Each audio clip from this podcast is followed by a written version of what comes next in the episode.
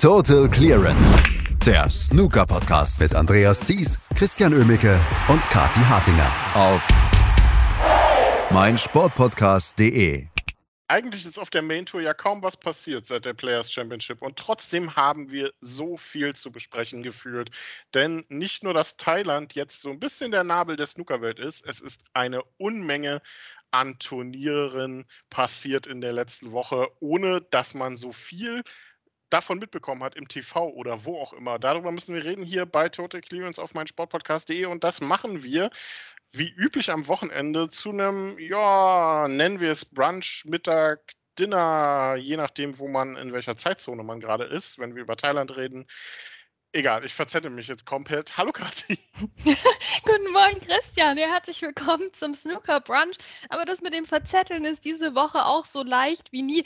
Ich finde, das war ein ganz schönes Kontrastprogramm, weil wir gingen ja raus aus, ähm, aus dem letzten ja, Profi-Main-Tour klassischen Turnier, wo wir sehr viel Action auf einem Tisch gesehen haben. Ja, wirklich und, und lange Matches und, und klar, ein Turnier mit nicht besonders vielen Spielern und so. Und jetzt jetzt ging es los, ne, alles gleichzeitig und hier wichtig und da Titel wird vergeben und dann, ach, plötzlich hier wieder Gruppenphase und warte, worum geht es hier eigentlich und wo spielen die überhaupt? Aber dafür sind wir ja da, um das Ganze jetzt ordentlich zu sortieren mit einer schönen Tasse Kaffee. Sortieren ist das richtige Stichwort. Sortieren wir das mal nach der vielleicht grauenhaftesten Anmoderation in einem Podcast. Ähm, wir haben oh nein. Nein, du meinst, ich war schon mal schlimmer. Egal. So, äh, wir hatten Championship League letzte Woche. Wir hatten Bangkok die Frauenweltmeisterschaft. Wir haben die Six Reds WM vor der Brust. Wir haben das WST Classic, über das wir reden müssen. Wir haben ähm, die Q-Tour Playoffs, die heute entschieden werden. Wir fangen mal mit der Frauenweltmeisterschaft an, denn das war vielleicht auch das hochkarätigste Turnier, was so stattfand, ohne jetzt John Higgins äh, Championship League Titel zu despektierlich zu behandeln. Aber wir müssen darüber sprechen und wir müssen vor allem darüber sprechen, wie viele Überraschungen es gab bei diesem Turnier. Am Ende stehen sich zwei Finalistinnen im Finale gegenüber, von denen eine eine Debütantin ähm, ist auf der Frauentour und die andere, naja, jetzt noch nicht so den ganz großen Durchbruch gehabt hat. Den hat sie dann jetzt geschafft mit dem Titel. Aber wir müssen natürlich zuerst mal drüber reden, was war mit den ganzen Favoriten los, Kati? Mink im Halbfinale raus, Ryan Evans im Halbfinale raus, Onyi sogar schon im Achtelfinale, Rebecca Kenner, ähm, Wendy Jans, äh, Jim, Jamie Hunter, alle relativ früh ausgeschieden. Ja, das war durchaus in manchen Fällen eine Überraschung, in anderen auch wieder nicht. Ne? Also die KollegInnen von, von Snooker Pro, die ja sich sehr immer der Frauen-WM auch widmen und wo man sich ähm, bestens auch informieren kann, wenn man uns nicht zuhört, ähm, die haben ja auch gesagt, ja, zu Recht, Mensch, Rian Evans und, und Nong Yi, die haben einen großen Weg bereitet und das kann man gar nicht hoch genug einschätzen, aber vielleicht ist halt das Ende der Fahnenstange auch da bei den beiden. Und das hat sich so ein bisschen gezeigt, gerade bei On Yi, wo es sehr schnell zu Ende war, ähm, in, diesem, in diesem Turnier und die gar nicht so richtig mitkämpfen konnte um den echten Titel dann. Ähm, Rian Evans war ja immerhin im Halbfinale und lag eigentlich sogar auf Finalkurs, aber bei Yulu, die uns, denke ich, die Woche sehr, sehr viel Spaß gemacht hat mit ihrem Scoring, mit ihrem Potenzial und mit ihrer unbekümmerten Art bis hin zum Finale, ähm, die hat dann das Match für sich entscheiden können gegen Rian Evans mit 5 zu 3. Ja, und wir haben jetzt eine ganze Riege an, an neuen Namen. Vielleicht ist, also das ist sicher eine gute Nachricht für Frauen Snooker, weil ganz offensichtlich die Bandbreite größer geworden ist. Gleichzeitig macht es das aber auch ein bisschen schwieriger für die Fans, ne, die jetzt gerade so reingekommen sind und sich gerade so an, an Mink jetzt noch gewöhnt haben im, im letzten Jahr oder und die jetzt feststellen, okay, jetzt sind schon wieder zwei ganz neue im Finale. Ähm, sind, sind das immer so Eintagsfliegen-Performances und wir haben jetzt jedes Jahr neun Frauen-Snooker-Tops da und dann wird es auf der Main-Tour aber wieder nichts. Das sind halt leider auch die Fragen, die da mitschwingen. Ja, weil es ist nun mal ähm, es ist schwierig für Frauen Snooker Aufmerksamkeit zu bekommen, aber es wird besser und sie geben sich ja alle Mühe mit Streaming-Angeboten etc. Und ja, wir haben eine neue Weltmeisterin und damit kommt immer auch ein neues Potenzial. Es sind sehr viele neue Namen ähm, gewesen jetzt bei der Damenweltmeisterschaft, also zumindest die man jetzt so nicht auf dem Zettel hatte.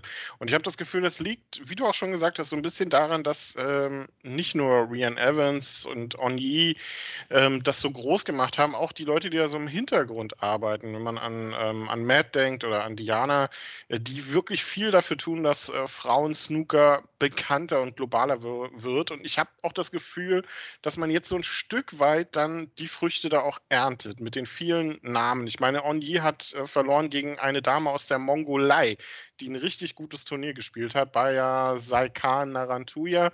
Man muss so ein bisschen versuchen, äh, die Namen an sich, sich an die Namen zu gewöhnen, aber ähm, ich habe das Gefühl, man hat den richtigen Schritt gemacht und ähm, egal, ob äh, die Damen jetzt dann auf der Main Tour tatsächlich mithalten können mit äh, den, den Top-Spielern, ähm, ist dann erstmal, glaube ich, egal, aber dass man präsenter geworden ist, dass man auch viel mehr junge, junge Mädchen und junge Frauen ranholt an Snooker, ist, glaube ich, auch einfach ein wichtiger Schritt.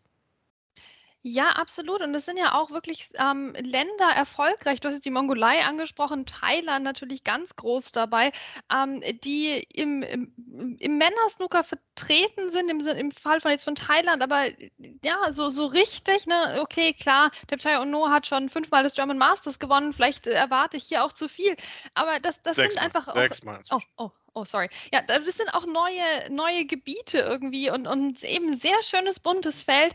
Ähm, und ja, das mit den Namen, also ich meine, wir haben jetzt den Namen der Weltmeisterin noch nicht genannt. Also ich, ich muss sagen, bei mir, Christian, liegt es an einer gewissen Angst vor der, vor der Aussprache, aber das ist eine wirklich tolle Spielerin, Siripa Porn, ähm, Nuan Tak Hamyan. Und ähm, ja, also vielleicht tut sie uns den Gefallen, den sie uns nicht schuldet, sich einen äh, kürzeren Spitznamen zu geben, aber in jedem jedem Falle ähm, ist sie eine super Spielerin, die hier sehr verdient dieses Finale gewonnen hat, mit 6 zu 3 gegen, gegen Bayulu dann am Schluss. Ähm, das war ja, das ist jetzt ein WM-Titel, der hier vergeben wurde. Also ich glaube, wir, wir neigen vielleicht beim Frauensnooker auch immer ein bisschen dazu, das so zu überanalysieren. Ich habe auch mal gleich so philosophische Gedanken, so Richtung, Mensch, sehen wir jetzt hier im, im Frauensnooker das, was wir sehen würden, wenn wir insgesamt Snooker jetzt erfinden würden, weißt du? Die, die Länder, die da dominieren, sind das die, die auch dominieren würden, wenn wir Snooker jetzt einfach komplett ähm, global neutral neu erfinden würden? Das ist eine interessante Frage, finde ich, ähm, auf die wir keine Antwort finden werden. Aber deswegen lohnt es sich vielleicht auch wirklich beim Sportlichen mal zu bleiben. Ich fand die WM durchwachsen von der Qualität her ehrlicherweise. Ne, es ist halt nicht immer das attraktivste Snooker, nicht immer das schnellste Snooker, ähm, aber am Schluss haben wir eine neue Weltmeisterin. Ja, ich bin froh, dass du den Namen jetzt zuerst ausgesprochen hast. Ich habe ihn tatsächlich geübt und äh, sie, sie hat ja auch einen, einen Spitznamen, die wird ja Bipad genannt. Das ist dann etwas ähm, einfacher auszusprechen als Siri Papor Nuantak Hamyan. Ähm, die das Finale, du hast gesagt, mit 6 zu 3 gegen Bayulu gewonnen hat. Und ähm, ich muss sagen, beide Finalistinnen waren ja überraschend in dem Finale, durchaus. Ähm, Bayulu vielleicht noch einen Tick weit mehr, weil das vor dem Turnier auch eine kleine Unbekannte war. Das erste Mal dabei bei der Frauen-WM. Aber die hat ein fantastisches Turnier gespielt. Und ich fand es ein Stück weit dann noch überraschender, dass sie dann das Finale verloren hat. Da schien ja am Ende so ein bisschen die Luft auszugehen, hatte ich das Gefühl. Ähm, Siripaporn hat das phänomenal gut durchgezogen, die zweite Session dann komplett dominiert und ist jetzt Frauenweltmeisterin, hat sich auch sehr gefreut, es waren sehr schöne Bilder, die man da auch gesehen hat und ist jetzt auf der Main Tour als Nachfolgerin von Mink, also eine zweite Thailänderin auf der Tour. Ja, ich glaube, Kati, wir brauchen jetzt nicht großes Finale analysieren, einfach herzlichen Glückwunsch. Genau, herzlichen Glückwunsch. Es war wirklich ein sehr langes Finale, ne? also kann man schon auch sagen. Mhm. Und das, ja, ich, ich weiß nicht. Ich meine, ich glaube, das ist einfach ein natürlicher Weg, den der Snookersport da gehen muss, ähm, bis wir vielleicht mal zu kürzeren Frames kommen, zu höheren Breaks etc. Aber es ist im Moment so, wie es ist. Und ja, Beifahrt hat dieses schöne Finale gewonnen, hat sich wirklich sehr gefreut. Wir haben uns mit ihr gefreut. Und es ist schon krass, jetzt ist sie auf einmal Profi. Also das ist auch eine Dynamik, die da reingekommen ist in das Frauensnooker durch diese Tourcards, die jetzt vergeben werden. Das ist schon schön. Das ist schon richtig gut. Da hast du eine richtig schöne Woche gehabt hier, hast äh, den, den WM-Titel geholt und jetzt bist du auf der Profitour. Es ist irgendwo bestimmt auch ein Schock. Ich bin gespannt, ob sie den schon verarbeitet hat, weil du hast ja, du hast ja die Bank vor dir stehen. Du denkst ja vielleicht, ne, hier Mink oder eben auch Jamie Hunter, die ja zwischenzeitlich mal alles gewonnen hatte und da haben wir ja diese ganzen unschönen Diskussionen uns anhören müssen, ähm, hat auch nicht so performt. Ne, on Yi haben wir schon angesprochen, Rian Evans, also das sind ja die Leute, an die du denkst, wenn du, wenn, wenn du jetzt ans Finale denkst und nee, plötzlich stehst du selbst im Finale als Beipart und dann zack, gewinnst du und, und ja, Profi, Wahnsinn. Ja, und das ist vielleicht auch so eine kleine Wachablösung, denn mit ähm, Onyi und äh, Rian Evans werden wahrscheinlich bei, äh, zwei, die beiden Frauen, die Frauen-Snooker groß gemacht haben, ähm, von der Main Tour fallen. Vielleicht holt sich eine davon über die Rangliste noch die Tourkarte zurück. Ähm, aber es ist vielleicht dann auch ein Stück weit ähm, die Frage, du hast es ja schon angesprochen, wie konkurrenzfähig die Damen dann sind. Ich glaube, darum geht es dann auch nicht so wirklich. Ne? Man will ein bisschen Aufmerksamkeit, dann vor allem ähm, auch für, für Frauen Snooker reinholen. Und ich glaube, das schafft man jetzt in der letzten Zeit auch so ein bisschen. Ich habe auch das Gefühl, ähm, ja, in der deutschen Community gibt es einen harten Kern, der sowieso sich schon immer mit Frauen-Snooker beschäftigt hat. Aber ich habe das Gefühl, sowohl international als auch in der deutschen Community ist das sehr stark angewachsen, das Interesse auch in den letzten Jahren. Ja, und das ja auch völlig zu Recht, ne, weil das, das Game wird professioneller, ähm, es, es wird schneller und es ist auch wichtig, einfach, dass wir auch als Fans halt was dafür tun, ne? weil am Schluss sind wir diejenigen, die Snooker gucken. Ja, Leute spielen ja nur Snooker und kriegen Geld dafür, weil irgendjemand zuguckt, sonst würden die das nicht machen oder irgendwo halt hinten im Keller tun. Ja, deswegen ist ja auch so wichtig, da mal reinzugucken. Und für uns ist es natürlich immer ein schwieriger Spagat, Christiane, weil wir stehen hier und wir, wir wollen das alles unterstützen. Gleichzeitig müssen wir sportlich objektiv bleiben und es war nicht jedes Match sehenswert dieser WM. Ist es bei der Herren-WM auch nicht, vor allem bei der WM-Quali ne? Also da kannst du ja auch teilweise um zwei Uhr morgens da sitzen und dir denken, meine Güte, was habe ich mit meinem Leben gemacht, wenn ich diesen Frame jetzt hier noch gucke. ja, das, das, da gibt es definitiv auf der sportlichen Seite noch, noch Luft nach oben.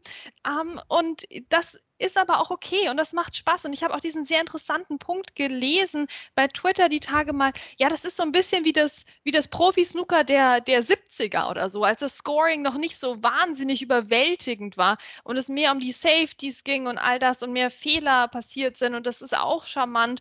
Also ja, da kann man wirklich einfach mal reingucken und eine eigene Einstellung dazu finden. Ich glaube, das ist wichtig. Und ich glaube, es ist wichtig, sich einfach mit, mit Frauensnooker auch zu beschäftigen, auf eine natürlich, auf eine nicht so dogmatische Art und Weise, sondern es ist einfach ein Snooker-Match, was da passiert, da gucke ich mal rein. Und ja, ich hoffe halt, dass auf der Main-Tour trotzdem auch was gerissen wird. Also, ja, Christian, du hast da diese, diese sehr lobenswerte Einstellung, ja, geht um Exposure und so, aber ganz ehrlich, also, wenn es halt irgendwie bis, wenn es halt eineinhalb Jahre dauert, bis mal der erste Sieg kommt, dann ist schon, ah, das ist schon schwierig. Ne? Also, es ist schwierig für die Spielerin dann, ist aber auch schwierig für die Fans, weil na, also wenn so gar nichts kommt, dann fragst du dich auch, warum machen wir das eigentlich? Aber wir haben ja jetzt eben neue Chancen, neue Spielerinnen und damit hoffentlich neues Glück. Also ich weiß nicht, wie du das mit den WM-Quali-Matches meinst. Also Fergal O'Brien, David Gilbert, der Zwei-Stunden-Frame. Also, ne, besser geht's doch gar nicht. Egal. Den gucke ich jetzt noch, ist mein Bildschirm, ne? Hey, ist ein guter Bildschirmschoner. Egal. Ähm, genau. Ähm, Bayulu als äh, Finalistin, ich glaube, von der werden wir auch noch eine ganze Menge sehen. Ähm, aber herzlichen Glückwunsch an Beipart, ähm, an Siri Papon, nur an Tak Hamyan. Wenn ich den Namen schon lerne, dann spreche ich ihn auch öfter mal aus. Ähm, die die Frauenweltmeisterschaft gewonnen hat. Aber das war nicht das Einzige, was ähm, in der letzten Woche oder in der letzten Zeit an Titeln vergeben wurden. John Higgins hat es mal wieder getan. Er hat seinen, ähm, ja, wir können es inzwischen ruhig sagen, Stammtitel gewonnen, äh, den er dann jetzt auch gleich mal verteidigt hat. Ähm, John Higgins, also ich habe das Gefühl, egal wie bescheiden eine Saison beim Schotten läuft, äh, Championship League, da denkt er sich, hey, diese kleine Trophäe, die bleibt in meinem Wohnzimmer. Ja, aber ich meine, wenn man den John Higgins kennt, dann merkt man auch, das ist sein Turnier. Verstehst du? Da chillst du dich hin. Ah, manchmal in der Scheune, manchmal mit gutem Frühstück, je nachdem, wo sie halt gerade die Championship League machen. Weißt du, da spielst du gegen ein paar Leute, die kennst du gut, kannst aber Witze machen nach dem Match.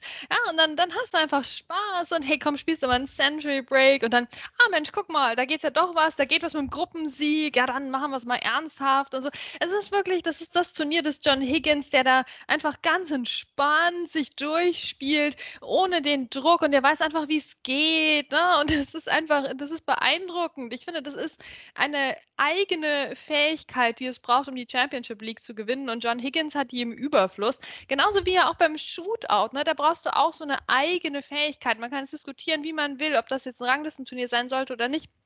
Aber du brauchst so eine gewisse, einen gewissen eigenen Esprit, um dieses Turnier zu gewinnen. Genauso ist es mit der Championship League. Dann mit den 100 Gruppen, weißt du, da kannst du Pech haben, bist in der früheren Gruppe oder du kannst Pech haben, bist in der späteren Gruppe. Ja, je nach Einstellung, da ist alles irgendwie möglich. Und der John Higgins, der spielt sich da Jahr für Jahr erfolgreich durch und hat jetzt im Finale gegen Judd Trump gewonnen. Das war auch ein hoch erwartetes Finale zwischen den beiden, weil die beiden ja so gut sind in der Championship League. Judd Trump ja auch ein Typ, komm, da kannst du meiste Zeit in Freizeitklamotten rum rumlaufen, dann ziehst du dich mal kurz um, stellst du dich an den Tisch, hast einen guten Tag. Ja, das ist also das ist deren Turnier und schön, dass wir das Finale zwischen den beiden gesehen haben. Ja, 3-1 ging es am Ende aus. Ähm, Judd Trump, äh, ja, hat ein Century gespielt, ansonsten nicht so wirklich viel äh, sich beteiligt in dem Finale. John Higgins äh, war da souverän unterwegs, nachdem er sich im Halbfinale ja noch knapp gegen Karen Wilson durchgesetzt hat, war vielleicht das beste Match dieser Finalgruppe, dieses Halbfinale gegen Karen Wilson, der mit zwei hohen Breaks in Führung gegangen war, John Higgins dann mit drei hohen Breaks das gekontert hatte. Judd Trump hatte sein Halbfinale gegen Neil Robertson gewonnen. Ja, was ich an der Finalgruppe ja immer so spannend finde, ist, dass die dann auch so, ähm, so offen ist meistens. Also es wirklich hin und her geht, sich nicht früh abzeichnet, wer in die Playoffs kommt. Aber hängen wir das äh, Turnier jetzt auch nicht so hoch an den Nagel. Klar, John Higgins kriegt jetzt äh, 10.000 Pfund da als Gewinner, plus das, was er so an Frames eingesammelt hat. Ähm, er kriegt einen Platz beim Champion of Champions, aber seien wir ehrlich, dieses Turnier ist längst überholt und hat auf der Main Tour eigentlich nichts mehr zu suchen. Naja, also ich finde als Lückenfüller im Kalender, warum nicht? Also ich meine, wir müssen es ja nicht gucken. Ich finde es eine nette Geschichte. Ähm, es, ja, es ist doch irgendwo so ein unstrittiges Turnier, oder? Dann spielen die halt da mal ein bisschen. Das ist, ich finde, es, setzt vielleicht den richtigen Ton auch für die Six Reds WM, weil ich meine, wer da eigentlich mitspielt und warum, das habe ich auch in zehn Jahren noch nicht verstanden. Aber das macht ja auch nichts, oder? Da ist dann mal wieder ein bisschen Snooker. Also ich finde, auch wenn das jetzt anderen Turnieren im Kalender irgendwie im Weg steht oder irgendeinen Einfluss hat auf die Planung ernsthafter Turniere, ja dann sofort weg damit. Ne? Also nicht, dass wir uns hier falsch verstehen. Aber ansonsten, dass da mal ein bisschen Championship League im Hintergrund läuft, warum eigentlich nicht? Ich glaube jetzt auch nicht, dass John Higgins sich jetzt zu den WM-Titelfavoriten zählen wird auf Basis dieses Titels. Ähm, aber ist doch schön. Jetzt haben wir ihn beim Champion of Champions dabei. Ich glaube, da wird sich keiner beschweren, dass das jetzt John Higgins da mitspielt bei dem Turnier. Und es ist für ihn auch eben ja ein Titel, war eine schöne, war eine schöne Geschichte, auch diese Winners Group dann am Schluss. Ich muss allerdings sagen, da wo mir dieses Turnier definitiv zu hoch gehängt wurde, war, erinnerst du dich daran, Christian, bei diesem komischen Century Break Rekord von Matthew Selt, oder? Mhm. Ja, hier meiste Century Breaks in einem Turnier. Da kann man doch nicht die Championship League mit reinzählen. Wo sind wir denn hier? Also, das ist doch, also, also da dachte ich mir schon wieder, komm, also, da, nee, da, da, da machst du das Handy jetzt aus und wirfst es weg. Das kann doch nicht wahr sein. Das kann man doch nicht zählen, Christian. Ja, passenderweise hat äh, Twitter dann einfach dafür gesorgt, dass es, äh, dass man es nicht mehr sehen musste, war an dem Tag für mich komplett down. Ähm, ja, 23 Centuries, glaube ich, waren es, ne? Damit hat er den Rekord von Robertson ja nicht mal überboten, sondern nur eingestellt, in Anführungsstrichen. Auch Robertson hat seinen Rekord ja in der Championship League aufgestellt. Ja, super. Wo auch sonst, ne? Wahnsinnsrekord. Wahnsinnsrekord. Glückwunsch ja. an die beiden. Also herzlichen Glückwunsch, wirklich. Musste erst mal machen, aber ich meine, Messi Zelt hat auch Gruppe 1 bis 7 durchgezogen. Darf man auch nicht vergessen. Also ist jetzt nicht so, dass er das irgendwie in drei Gruppen geschafft hat, sondern er, er hatte genügend Zeit. So. Vernimmt sich, was man will, dann wilde Gerüchte entstanden. Fast nichts davon stimmt. Tatort. Sport.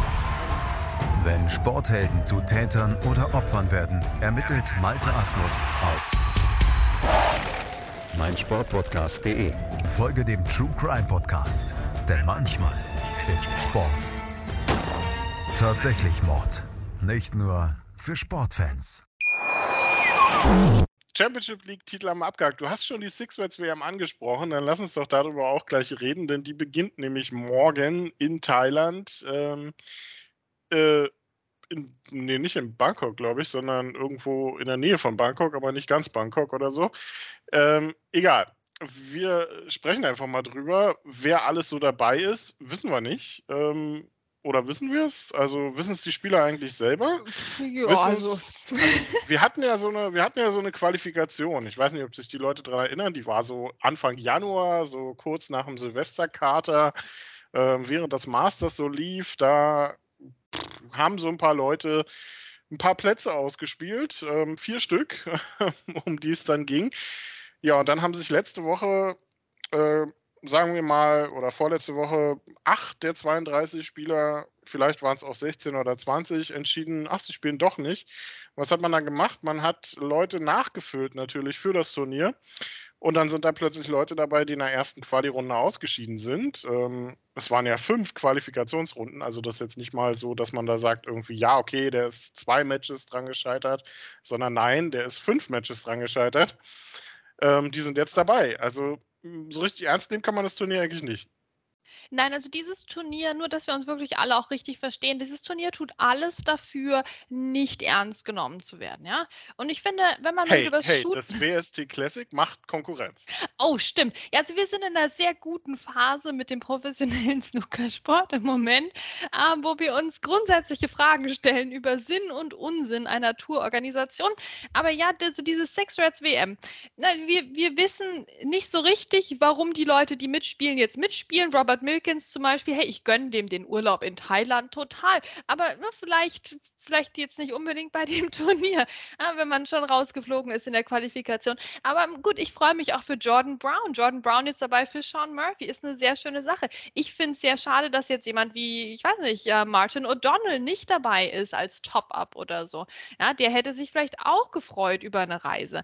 Ähm, es ist ähm, sehr interessant, wie hier aufgefüllt wurde am Schluss und wie man dann diese Qualifikation eben komplett unnütz gemacht hat, die man vorher über fünf Runden Runden gespielt hat. Ja, wir reden ja nicht davon, dass man jetzt hier einmal, komm kurz hier, ihr habt eigentlich die Qualifikation für die Welsh Open gespielt. Ja, dann bleibt man noch einen Abend lang da, spielen wir jetzt hier lustig bisschen Six Rats und gucken mal, wer nach Thailand fährt. Nee, das waren fünf Runden in einem ernsthaften Turnier.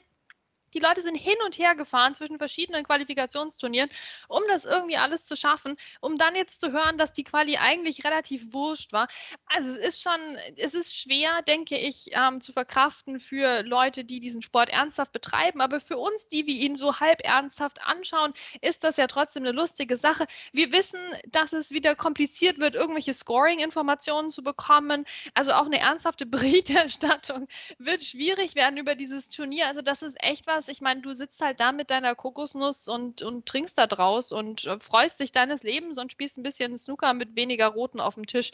Und dann gucken wir mal. Irgendjemand wird es am Schluss gewonnen haben, denke ich mal. Und dann, ja, dann wissen wir auch nicht mehr als jetzt. Stephen Maguire ist übrigens Titelverteidiger oder Ali Maguire, da war doch was, ne? Stephen Carter und Ali Maguire, wenn ich mich dran erinnere. Ähm, ja, die letzte Six Worlds WM ist ja eine Weile her. Ich freue mich tatsächlich auf das Format, ähm, aber nach diesem Qualifikations, äh, nach dieser Qualifikationsarie weiß ich nicht so recht. So, mir tun da einfach Spieler wie Robbie Williams oder Ben Mertens leid, die in, in der letzten Quali-Runde da rausgeschieden sind. Auch Lukas Kleckers, ne, ist ziemlich weit gekommen, bis in die vierte Quali-Runde. Ähm, also da, da hätte man ein bisschen ähm, offener kommunizieren können. Oder Einladungsturnier dann eben auch Einladungsturnier belassen, ohne Qualifikation. Egal. Mink Nucharut wird dabei sein als äh, Vertretung der Frauenriege, sage ich mal. Tepcha Onu natürlich, auch noch einige weitere Thailänder. Auch Sani Akani, der ja inzwischen ähm, Amateur ist, dessen Schwester, glaube ich, ne, war es, bei der Frauen-WM auch teilgenommen hat. Ähm, ah ja, genau, ja. Ähm, genau, ähm, der wird mit dabei sein. Auch einige junge Spieler, Stan Moody zum Beispiel, wird in Thailand mit dabei sein. Auch Ronnie O'Sullivan, wobei ich das erst glaube, wenn ich sehe, ist dabei in Thailand bei der Six Worlds WM und wir werden natürlich in irgendeiner Form darüber berichten, aber wahrscheinlich nicht äh, jeden Tag. Also das, äh, dazu ist auch die Zeitumstellung leider, also die, die Zeitdifferenz zwischen Thailand und Deutschland ein bisschen doof platziert tatsächlich. Wir werden irgendwie in irgendeiner Form darüber berichten. Ähm, aber wir haben auch noch genug anderes, über das wir reden können. Ähm, bevor wir über Q-Tour sprechen, weil du gerade schlecht organisierte Turniere ähm, angesprochen hast, wir müssen über das WST Classic reden. Und ich würde eigentlich gerne sagen, hey, super Leute, das Turkish Masters fällt aus, ihr habt ein Turnier geschaffen, ihr habt es ein bisschen blöd benannt, aber ihr habt ein Turnier geschaffen, Ersatz, Wahnsinn, Spielmöglichkeiten, sehr gut, dass ähm, die Spieler vor der Weltmeisterschaft nochmal Matchpraxis bekommen. Aber ich habe so das Gefühl, äh, man hat während der Pandemie ähm, widersprich mir, wenn ich falsch liege. Man hat während der Pandemie in äh, Milton Keynes äh, gefühlt, ich weiß es nicht, 20 Turniere, wahrscheinlich waren es nicht ganz so viele, aber ein Jahr lang fantastisch Turniere auf die Beine gestellt, hat versucht, zumindest nicht alles gleich aussehen zu lassen, hat, äh, hat eine ganze Menge möglich gemacht für die Spieler. Da lief auch nicht immer alles glatt, ähm, aber das hat funktioniert. Und ich habe das Gefühl, beim WST Classic versucht man jetzt, ähm, ich weiß nicht, ob die da einen, ähm, einen Azubi hingepackt haben, der gesagt hat, äh, hier, das ist dein Projekt für dieses Semester, mach mal was, du hast äh, drei Stunden Zeit. Ähm, ich habe das Gefühl, bei diesem Turnier hat man versucht mal zu zeigen, was passiert, wenn ich das grauenhaft organisiere, ähm, Übertragungsmöglichkeiten quasi ausschließe irgendwelche Sachen zufällig auswürfel, welche Teilnehmer dabei sein können. Also einfach mal gezeigt, was passiert, wenn man ein Turnier auf grauenhafteste Art und Weise organisiert, sodass man es nicht ernst nehmen kann ja, nicht ernst nehmen kann und jetzt auch halt nicht, nicht gucken kann, zumindest nicht im Fernsehen, denn seit letzter Woche wissen wir, das wird auch nicht übertragen bei Eurosport, sondern nur bei Matchroom Live. Da können wir wieder hier schön tief in die Tasche greifen. Ich, ich weiß gar nicht, wie, um wie viel das Abo jetzt wieder teurer geworden ist bei Matchroom Sport, aber ich bin mir ziemlich sicher, es teurer geworden ist, als das äh, vorher war. Und äh, das ist alles ein bisschen schwierig und frustrierend, weil du es genau angesprochen hast. Wir haben in der Pandemie Snooker von einer wunderbaren Seite kennengelernt, nämlich schnell handelnd und schnell Chancen ergreifend. Na, und zack, erster Sport, bei dem wieder was geht so richtig. Und ja, jetzt machen wir es einfach nicht mehr so. Ne?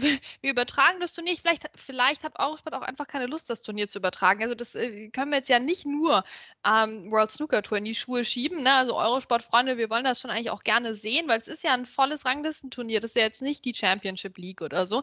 Ähm, aber gut, ne? es, ist, es ist sehr schade, wie das jetzt läuft. Wir, also wir sehen es nicht im TV, wir können es aber auch nicht vor Ort sehen, weil es ja nur am Finaltag an dem Mittwoch überhaupt Zuschauertickets gibt. Davon so ge gefühlte 16. Also good luck, wenn da jemand Tickets sich besorgen möchte. Ja, es ist ähm, ein Turnier, da können wir jetzt uns noch die nächsten Monate amüsieren, aber es ist eigentlich viel zu traurig dafür, dass man es nicht geschafft hat, jetzt hier was, was Ordentliches auf die Beine zu stellen, weil es ist ja ein sehr glamouröses Turnier, was weggebrochen ist mit dem Turkish Masters. Ja, da hätte ich doch mal ein bisschen hier paar, weiß ich nicht, paar, paar Glitzereffekte aufgebaut oder so. Oder ich hätte mal das Judd Trump Turnier alle in Freizeitkleidung draus gemacht. Wir haben ja noch ein paar billige Ideen rumliegen, die wir mal ausprobieren könnten jetzt in der Zeit und wir machen einfach nichts und spielen das möglichst runter hinter verschlossenen Türen. Komm, lass doch die Jungs mal und die Mädels in, in Freizeitklamotten spielen. Da hätten wir jetzt doch eine Attraktion. Eurosport will das auch sehen. Wir wollen alle das Motto-T-Shirt von Stuart Bingham sehen. Das wäre es doch jetzt gewesen, oder? Das hat jetzt uns äh, drei Minuten gedauert, das jetzt hier auszuarbeiten. Ist, ist zu kaufen, dieses Turnierkonzept von Christian und mir. Also na, einfach eine E-Mail schreiben vielleicht, World Snooker Tour. Also, ich weiß auch nicht, was da schiefgelaufen ist. Also, das Format ist auch komisch. Irgendwie Best of Seven, das gesamte Turnier, dann Halbfinale, Best of Nine, Finale, Best of Eleven ähm, für ein Turnier, wo es ja dann doch ähnliches Preisgeld gibt, wie es für wie fürs German Masters oder fürs Turkish Masters dann eben auch. Also ja, irgendwie, ich, ich weiß es nicht. Aber ich freue mich für die 37,5 Zuschauer, die ausgewürfelt wurden, die beim Finale, beim Finaltag dabei sein dürfen. Und wir werden sicherlich auch irgendwie darüber berichten für 1,95 pro Tag oder so. Wir, wir sind uns noch nicht einig. Ähm, Verhandlungen laufen man, genau, man, man kann es nicht ernst nehmen. Ne? Also ich, ich weiß es nicht. Ich tue mich schwer. Ich freue mich, dass es, dass man ein Turnier gefunden hat, äh, dass man das macht, aber die Art und Weise, äh, man hat eigentlich Angst vor der nächsten Nachricht zu diesem Turnier. Ja, vielleicht auch Angst vor der nächsten Nachricht im Snooker allgemein. Aber wir sind ja, wir, wir sind ja verfolgt von schlechten Nachrichten, oder? Dazu passt ja auch, dass ähm, es jetzt letzte Woche auch Neuigkeiten gab zu dem Wettskandal, der ja läuft. Und jetzt wissen wir, dass sich die Dinge ein bisschen verzögert hatten und der beste Outcome wäre es ja gewesen, wir hätten vor Start der WM-Quali absolute Klarheit gehabt, ne, wer wird wie lange gesperrt und dann wäre das alles irgendwo abgehakt gewesen und wir hätten das verarbeiten können. Aber nein, im Moment äh, sieht es so aus, als würde erst während der WM würde das, würde dieser Prozess so richtig anfangen und das ist natürlich sehr unglücklich. Jetzt kann man auch unterstellen, ne, wenn das Ding während der WM anfängt, dann hört das auf irgendwo im, im Nimmerlandsland nach der WM, wo sich keiner so richtig für Snooker interessiert und alle Sommerurlaub machen. Ja, das könnte also vielleicht PR-strategisch jetzt gar nicht so schlecht sein. Aber es ist äh, aus Fansicht natürlich wieder eine Katastrophe, dass wir jetzt in die WM gehen und dieses Ding immer noch mit uns rumschleppen und es dann erst so richtig hochkochen wird, weil dann die, ähm, die Untersuchung richtig beginnt. Genau, das ist nämlich auch meine Befürchtung, die ich dazu habe, dass ähm, wir dann auch während der WM Neuigkeiten dazu bekommen und dann vielleicht tolle Snooker-Unterhaltung bei der Weltmeisterschaft überschattet wird durch Neuigkeiten in, diesem, ähm, in dieser Hinsicht. Fände ich sehr schade, wenn das so kommt, weil das hatten wir alles schon mal. Ähm, wir erinnern uns auch an WM-Tage, wo eigentlich keiner sich fürs Geschehen auf dem Tisch interessiert hat, sondern nur für die Ergebnisse der Barry Horn äh, Pressekonferenz. Ähm, hat mir auch immer nicht so ganz gefallen. Ähm, was das sportlich für Auswirkungen hat, können wir auch noch kurz sagen, denn dadurch, dass äh, das definitiv also bis in die Weltmeisterschaft reinlaufen wird, bedeutet, dass Rang 17 in der Rangliste, in der Weltrangliste aufgrund der Sperre von äh, Zhao Shintong ausreicht, um sich direkt für die WM zu qualifizieren. Vielleicht gute Nachrichten für so Spieler wie Ryan Day oder Anthony McGill oder David Gilbert. Ähm, und das bedeutet, Li Hang, Liang Wenbo, Shang Bingyu, Zhang Jiankang und Shen Zifan werden definitiv von der Main Tour fallen. Da kann man erstmal sagen, ja gut, ist dann auch verdient. Also ja, ja ähm, wir werden sehen, was dabei kommt, aber ich hoffe wirklich, dass ähm, so gerade im Hinblick auf die Entscheidung bei der Weltmeisterschaft dann keine Neuigkeiten ähm, das sportliche Geschehen überschatten.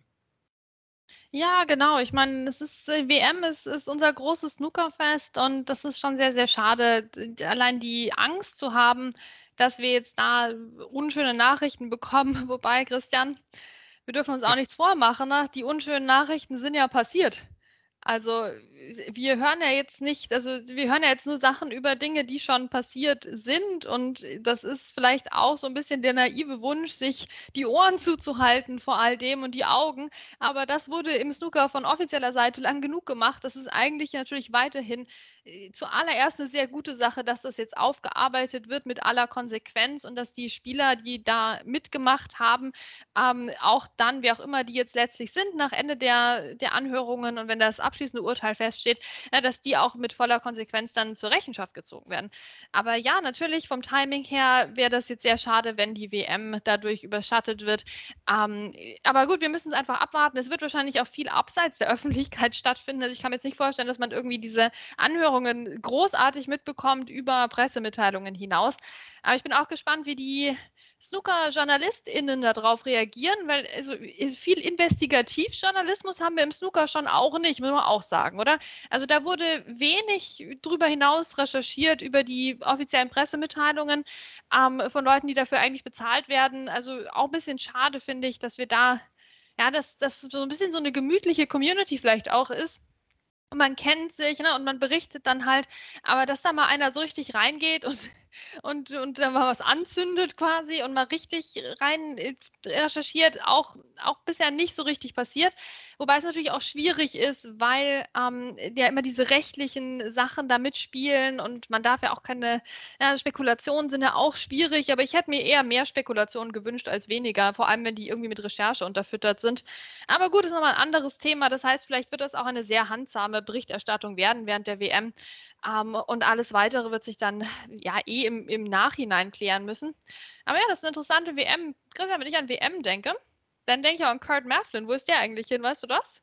Also der, der ist immer noch verschwunden, oder? Der ist doch vor Jahren mal verschwunden. Haben wir uns auch gefragt, wo ist, wo ist Kurt Mafflin? Dann gab es so Gerüchte. Na, da gab es mal Gerüchte, auch die nicht offiziell irgendwie und auch ja nicht ähm, in den Zeitungen kommuniziert, aber Gerüchte gab es. Dann war er weg und jetzt ist er irgendwie immer noch weg. Amateur, also Profi ist er nicht, das kann man festhalten, aber Amateur auch nicht so richtig. Aufruf, wo ist Kurt Mafflin? Wir drucken es mal auf äh, Milchtüten, vielleicht bringt es was. äh, ähm, also ich muss sagen, das war jetzt ein bisschen äh, sehr negativ, oder? Also lass uns doch einfach den, den Podcast dann jetzt auch mal mit positiven Nachrichten beenden, denn die Q-Tour Playoffs finden statt. Und ähm, ich finde es äh, interessant, New Wells hat kurz vor dem Turnier abgesagt und dafür, dafür, damit dafür gesorgt, dass Flo Nüssle nachrücken kann für Woohoo. Daniel Wells. Und ich muss sagen, der gute Flo Macht was draus. Es fehlen noch zwei Matches und ich will bitte, bitte, bitte nicht nachher wieder drüber nachdenken müssen, dass es dann ein Match war oder ein Ball oder so, der Flo Nüssle wieder davon abhält, auf die Main Tour zu kommen. Mach es, Flo. Ja, Flo, mach es bitte. Ich will den feiern, wenn, wenn hier in Wien beim Vienna Snooker Open, weißt du? Wir wollen da alle den Flo Nüssler schon als Profi sehen. Ah, das wäre so eine Geschichte, oder Christian? Das wäre so eine schöne Geschichte. Jetzt hier reingerutscht als Ersatz für Daniel Wells, der bestimmt jetzt nicht mit großem Stress abgesagt hat, weil ich meine, der ist ja schon äh, so, äh, sehr sehr qualifiziert ähm, für nächstes Jahr auf andere Art und Weise. Aber ja, jetzt ist der Flo Nüsse dabei und ich meine, der, der schlägt sich richtig gut. Ja, also erstmal nämlich hier in der ersten Runde 4 zu 0 gegen Joshua Thurmond, also boom, ne, Flo Nüssler. Und dann im Viertelfinale 4 zu 3 gegen Liam Davies. Das sind natürlich alles Namen, die wir kennen, von denen wir wissen, die können was, von denen wir wissen, die hätten auch mal eine Chance verdient auf der Tour, aber der Flo Nüssler Größe. Im Moment eine Bank. Jetzt ist natürlich so, dass da auch noch andere sehr gute Spieler dabei sind. Ne? Ross Muir, der hat auch schon einiges gerissen die Saison als Amateur. Wir haben Ashley Carty dabei, auch ein bekannter Name, und Stephen Hallworth, auch immer gefährlich, ist jetzt der Halbfinalgegner von Flo Nüssle. Also es geht jetzt schon um die Wurst, aber er steht da am Tisch mit den Top-Amateuren und er wird da mithalten können. Und ja, wir glauben jetzt einfach an das Flo Nüssle-Märchen. Und ja, genau wie du gesagt hast, wir hoffen, dass es nicht wieder das eine Märchen Match oder der eine Ball ist. Ah, das, das, ah, komm, komm, Flo. Drei Ex-Profis, also äh, die ihm da noch im Weg stehen. Ähm, Ross Muir natürlich der Favorit, auch als ähm, ja quasi Führender der, ähm, der Q2 Rankings, also nach Martin O'Donnell, der ja natürlich darüber bereits qualifiziert ist. Wir werden es beobachten heute, Best of Seven, nochmal im Halbfinale ab 12 Uhr, also in ziemlich genau jetzt einer halben Stunde, wenn wir aufnehmen. Und heute Nachmittag 15 Uhr Best of Nine, da geht es dann darum, wer holt sich das Tourticket also wir drücken Flo Nüssle sehr die Daumen und ja, Danny Wells, der wird wahrscheinlich über die Einjahresrangliste dabei sein. Tja, das war jetzt sehr lang tatsächlich. Also ich glaube, so lange wollten wir gar nicht aufnehmen, aber es war auch unfassbar viel, über das wir ähm, sprechen mussten, Schrägstrich konnten. Ja, und nächste Woche ist dann Six Bets WM, Kati. Wir werden irgendwie irgendwas irgendwann darüber berichten. Ja, aber wir werden uns jetzt auch nicht stressen, Christian, weil ich meine, also es wird alles getan, um, um Steine in den Weg zu legen, dieses Turnier irgendwie ernst zu nehmen. Also werden wir das auch mit der nötigen Gelassenheit angehen.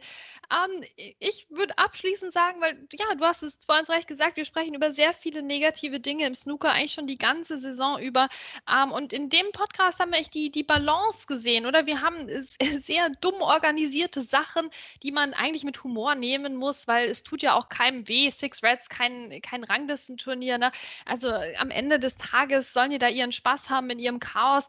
Aber auf der anderen Seite haben wir auch gesehen, Mensch, es gibt, es gibt neue Impulse, oder? Wir haben die Q-Tour Playoffs, da haben haben wir jetzt wieder ein neues Gesicht auf der Tour oder ein, ein zurückkehrendes Gesicht.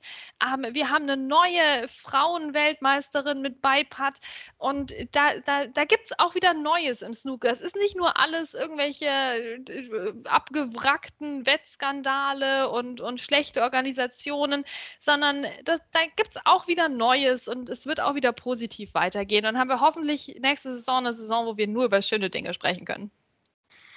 Das wär's doch mal und das ist auch ein gutes Schlusswort für heute. Ähm, wir sind die nächste Zeit natürlich dann auch wieder dafür für euch da berichten über das Geschehen beim Snooker. Danke Kati, danke euch fürs Zuhören und bis zum nächsten Mal bei Total Clearance. Total Clearance, der Snooker-Podcast mit Andreas Thies und Christian Oemicke auf meinsportpodcast.de. Wie baut man eine harmonische Beziehung zu seinem Hund auf? Puh, gar nicht so leicht. Und deshalb frage ich nach, wie es anderen Hundeeltern gelingt, beziehungsweise wie die daran arbeiten.